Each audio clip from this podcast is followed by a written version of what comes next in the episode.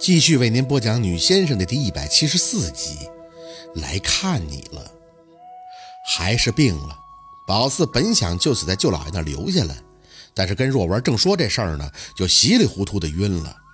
这一病，在家里躺了能有小半个月，每天一睁眼就能看见那个小金鱼在书桌上的鱼缸里畅快的游，家里人都很喜欢她，不仅仅因为她长得漂亮，最重要的是她救了若文的命。当然，对于他怎么在若文的身体里旅过游这事儿，那明月还是比较避讳的，因为当时这鱼被若文排出来后，就在旱厕里边蹦的，幸好是冬天，都有些冻上了，所以它窜得比较高。那明月拿个盆过去一接，这条鱼就自己进去了，水崩了他满脸。要说他一点没阴影，那是不可能的。宝四觉得这鱼是代表舅老爷来守护他们家的，看他游得欢实，心情也好了很多。那个背仙儿再没有出现。若文这边只要邪术一破，他肯定是第一个知道的，所以也就没有再来。宝四想，他不会消停的，腻的只不过是时间而已。一直记得舅老爷的话，他说那个背仙儿会自作孽，不可活。可宝四不知道自己是等着他不可活，还是看着他再次对若文出手呢？要是前者，放鞭；后者嘛，备战。拿明月的宝四照顾得很精心，饭菜都给送到嘴边，恨不得喂他。除了上厕所，其余的时间根本不让宝四下炕，说他身体里的寒气太重，又是重感冒，不养好了容易落病根儿的。宝四哪里能一直躺着呀？元气恢复了一些，就要收拾东西上山了，嘴里还有些无奈的跟那明月打趣儿，说回来不是做大小姐的，这待遇时间长了都容易生活不能自理。那明月看着宝四，理所应当。你是咱们家大功臣，没你家都散了。我伺候你一辈子都愿意。小六在旁边接茬，那我四姐不成老姑娘了？那明月闻声就一阵眼刀飞过，乌鸦嘴是吧？哪儿都有你，赶紧去仓房给你四姐装干柴火去。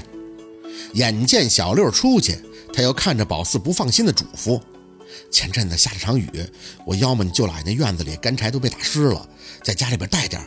屋子暖和以后，把柴火抱进窝里烘烘，不然可不好烧。宝四点头，轻轻地应着：“我知道，我老见你们烧炕，看都看会了，没事儿。”那明月静静地看了宝四半晌，满脸感慨地拉住宝四的手：“宝四啊，你是我看着长大的，那小时候虎的呀，一点亏都不吃。现在想想，你得亏是这性格，不然压都压垮了。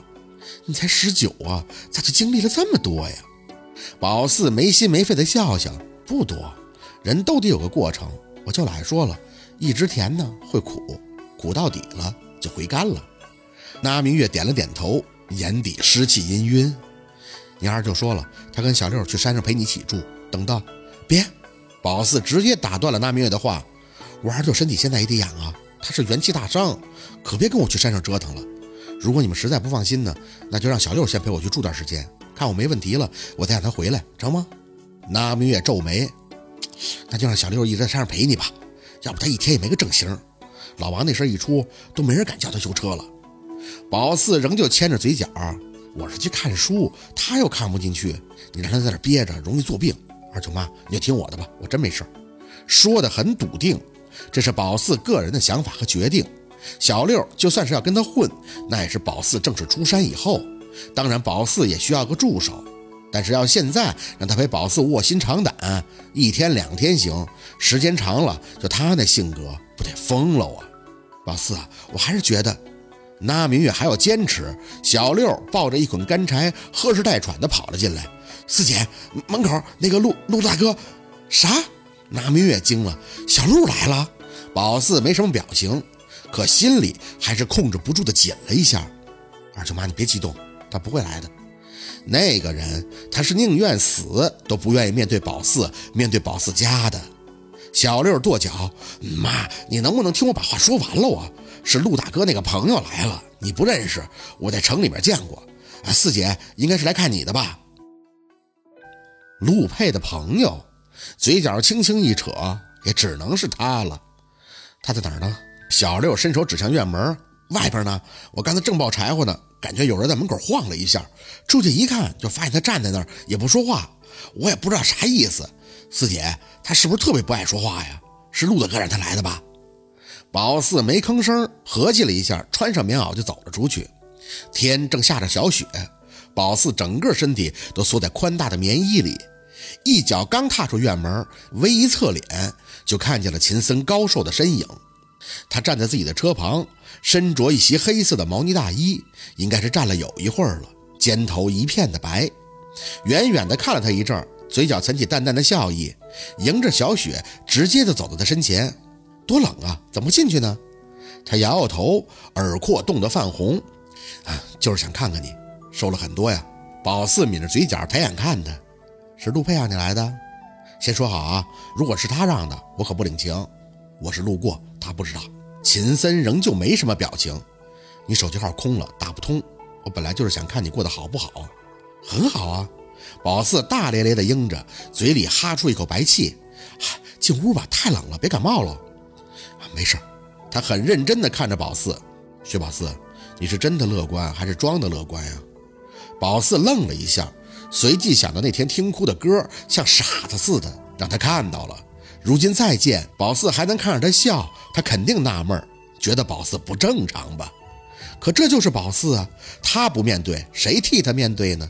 过去就过去了，总不能天天猫在被窝里哭吧？有意义吗？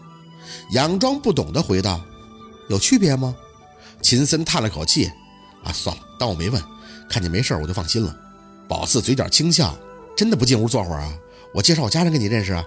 他还是摇头：“啊，不必了。”我没准备什么，空手上门不合礼数，就这么聊一会儿吧。我一会儿还有事儿。这次来呢，是看看沈舅舅那个生机。沈舅舅既然已经过世了，那个生机也就不需要了，准备找时间给移走，顺便来看看你，很唐突。幸好看见了你弟弟，宝四也不再坚持，笑着点头。那好，不管怎么说，你能来看我都挺让我惊讶的，谢谢你啊，还记着我。秦森微微的挑眉，我说过你是我朋友。啊，很很冷吧？上车坐会儿。宝四回头看了一眼家的大门，点头。好啊。眼看着他毛呢大衣的肩膀上落的都是雪，在他给宝四开门时，还顺手帮他拍了两下。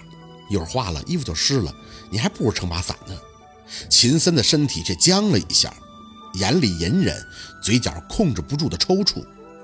宝四有些发愣，怎么了？我给你拍疼了？他缓了几秒钟后，扯了一下嘴角。啊没事，上车吧。宝四哦了一声，坐到副驾驶，侧脸看他：“你胳膊伤了？”“啊，没事。”他对此不愿意多说。“嗯，陆二已经出国了，他状态很不好，到国外去找个专家做心理疏导。别聊他成吗？